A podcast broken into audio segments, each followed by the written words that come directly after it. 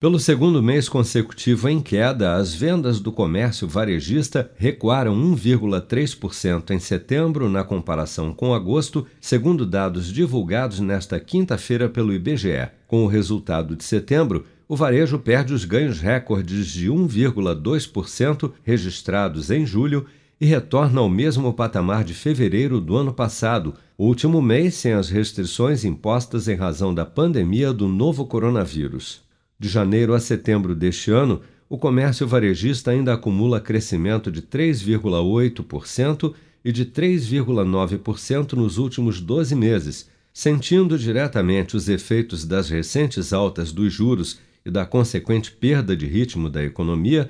Seis das oito atividades pesquisadas tiveram novamente taxas negativas em setembro, como destaca o gerente da pesquisa mensal do comércio do IBGE, Cristiano Santos.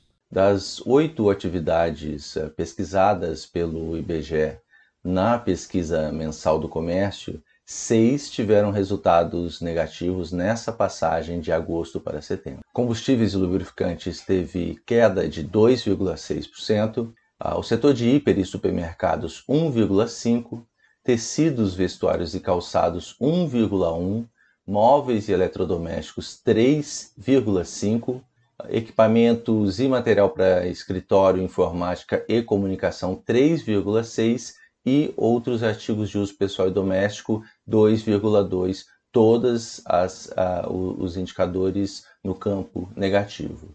Já no comércio varejista ampliado, que inclui além do varejo veículos e materiais de construção, o volume de vendas caiu 1,1% em setembro, se comparado a agosto, com uma queda de 1,7% da venda de veículos, motos, partes e peças e de 1,1% de materiais de construção.